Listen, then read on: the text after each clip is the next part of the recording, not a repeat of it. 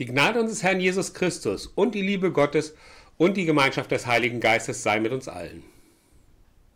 Ich denke oft nach, ob mein Gott ein Gott ist, dem man auch mal was sagen kann und der auch auf uns Menschen hört. Und ich denke darüber nach, welches Verhältnis ich zu Gott habe.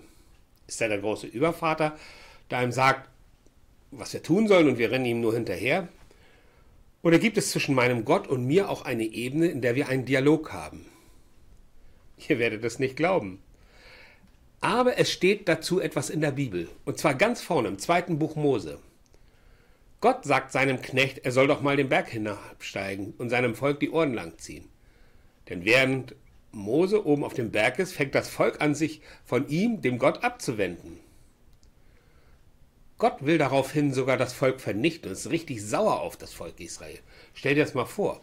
Gott vernichtet sein geliebtes Volk, weil es nicht funktioniert. Was hat das Volk gemacht?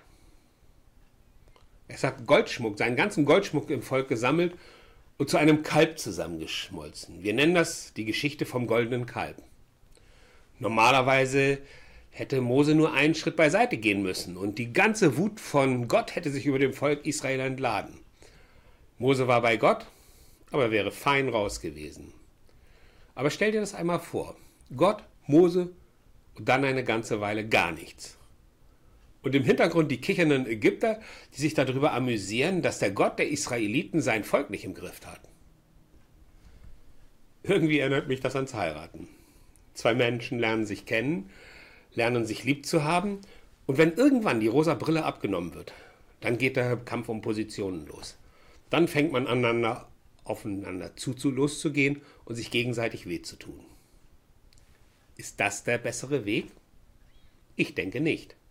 Denn dieser Weg berücksichtigt nicht die positiven Seiten einer Lebensbeziehung. Denn wenn du aus einer gescheiterten Beziehung hinausgehst und gehst in eine neue Beziehung, dann musst du erstmal wieder ganz von vorne anfangen. Und deine eigenen Probleme, die nimmst du mit. Also, was ist der bessere Weg? Der bessere Weg ist, dass man lernt, Verantwortung zu tragen. Und genau das macht Mose. Er stellt sich zwischen Gott und das Volk Israel und fängt an zu verhandeln. Das Volk Israel ist Mose so wichtig, dass er es in Schutz nimmt. Ich lese euch dazu aus dem zweiten Buch Mose 32 die Verse 7 bis 14 vor, gelesen aus der Basisbibel. Der Herr redete mit Mose auf dem Berg. Geh, steig hinab, denn dein Volk, das du aus Ägypten geführt hast, läuft ins Verderben. Schnell sind sie vom Weg abgewichen, den ich ihnen gewiesen habe. Sie haben sich ein goldenes Kalb gemacht und es angebetet. Sie haben ihm Opfer gebracht und gerufen, das sind deine Götter, Israel. Die haben dich aus Ägypten geführt. Weiter sagt der Herr, ich habe mir dieses Volk angesehen. Es ist ein halsstarriges Volk. Jetzt lass mich, denn ich bin zornig auf dieses Volk und will es vernichten. Aber dich werde ich zu einem großen Volk machen. Mose aber beschwichtigte den Herrn, sein Gott. Warum, Herr, lässt du dich vom Zorn hinreißen? Es ist doch dein Volk. Du hast es mit großer Kraft und starker Hand aus Ägypten herausgeführt. Warum sollen die Ägypter sagen, in böser Absicht hat er sie herausgeführt? Er wollte sie in den Bergen umbringen und vom Boden, Erdboden vernichten. Ändere doch deinen Beschluss. Lass ab vom Zorn. Hab Mitleid und tu deinem Volk nichts Böses an. Erinner dich an deine Knechte, Abraham, Isaak, Israel. Denn ihnen hast du mit einem Eid zugesichert. Ich will euch so viele Nachkommen geben, wie Sterne am Himmel sind. Ihnen will ich das ganze Land geben, das ich euch versprochen habe. Sie sollen es für immer besitzen. Da hatte der Herr Mitleid mit seinem Volk. Das Böse, das er ihm angedroht hat, tat er nicht. Amen.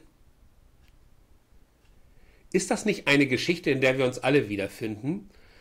Ich glaube, ich kenne keinen, der nicht schon mal irgendwann die Schnauze voll hatte und irgendeine Beziehung beendet hat. Das kann alles sein. Kinder verlassen die Eltern, Eltern die Kinder, Freunde schauen sich nicht mehr an, Brüder und Schwestern lassen den anderen zurück. Es gibt so viele Situationen, wo der eine oder der andere keinen Bock mehr hat.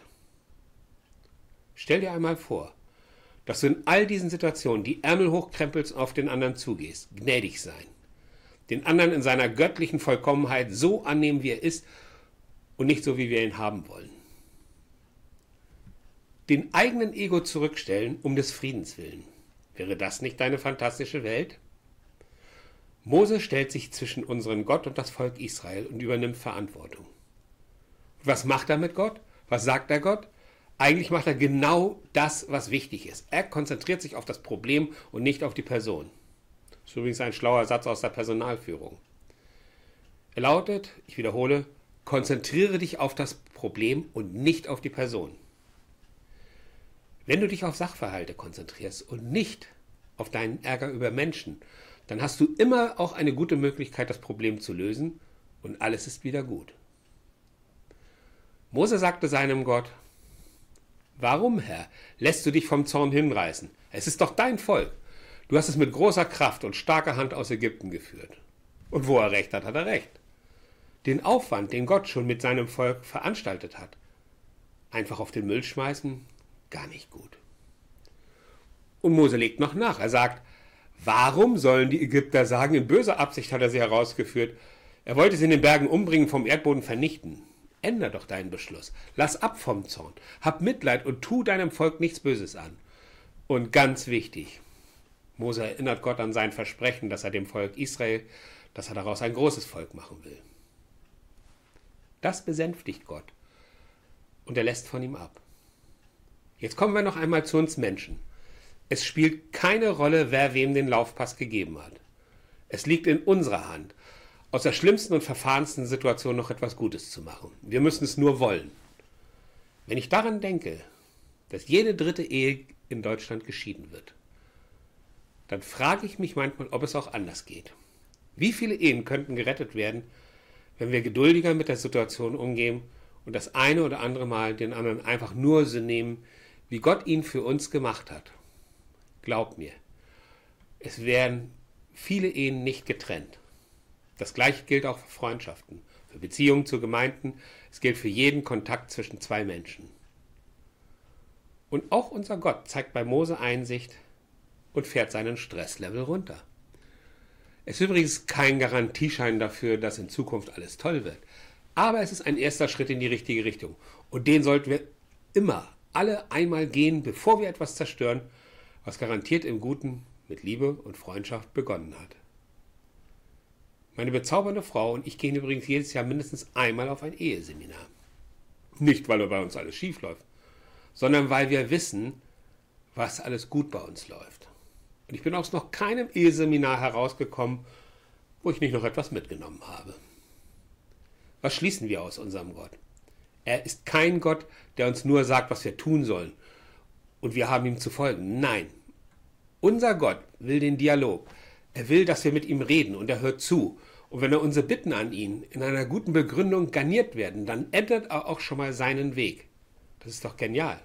Ein Gott zum Liebhaben. Genau das ist es, was das Christentum ausmacht. Wir sind eigentlich immer der Gewinner. Das fängt an mit dem Vertrauen. Wenn wir ihm vertrauen, ich meine nicht so ein bisschen, sondern richtig Urvertrauen zu ihm haben, merken wir, dass Last von uns abfällt. Wir sind nicht mehr so beladen, dass wir in die Knie gehen, denn wir dürfen schon jetzt eine Menge unserer Sorgen bei ihm abladen. Das mag nach wenig klingen, ist aber ganz viel. Beispielsweise die Sorge um Geld, Rang und Ruhm. Die fallen als erstes bei einem Christen weg. Wir müssen nicht mehr auf das schauen, was wir als nächstes konsumieren wollen.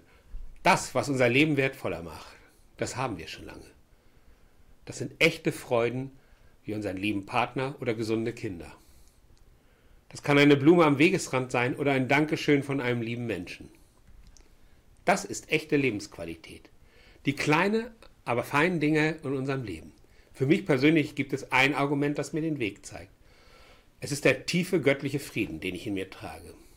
Den kann man nicht anfassen und man kann ihn auch für nichts kaufen. Aber er gibt mir Zufriedenheit, ganz viel gute Gefühle in mir. Aber ich will nochmal auf den Bibeltext zurückkommen. Mose stellt sich zwischen Gott und das Volk Israel. Wir stellen uns in den Dienst unserer Liebenden. Wir übernehmen Verantwortung für das, was unser Leben ausmacht. Familie, Freunde und unseren Glauben. Das ist das, was unser Gott am liebsten von uns sehen möchte. Dass wir mit ihm in eine Richtung schauen, dass wir ihm folgen und dass wir ihm vertrauen. Das ist, was wir unter wahrem Glauben verstehen. Nicht wie die Israeliten zur Zeit Mose. Wenn Mose weg ist, dann gehen wir mal eben los und suchen uns einen neuen Gott. Sondern es bedeutet, dass wir unserem Gott auch dann folgen, wenn es gar nichts mehr gibt, was wir von unserem Glauben sehen können. Ich wünsche mir, dass ich nie in eine solche Situation gerate, wo ich meinem Glauben nicht mehr folgen mag. Ich wünsche mir ein Leben, in dem ich nie Zweifel an meinem Gott bekomme. Ich möchte mein Leben mit meinem Gott führen, ganz nah bei ihm und mit ihm. Und ich danke meinem Gott dafür, dass ich mein Leben so führen kann, wie ich es führe. Mit meiner bezaubernden Frau an meiner Seite, mir ist klar, dass meine Entscheidung für meinen Gott und für meine Frau, dass ich die jeden Tag neu treffe, darüber entsteht für mich auch die Verantwortung, von der ich geredet habe. Ich werde mit all meinen Kräften versuchen, ein guter Christ zu sein.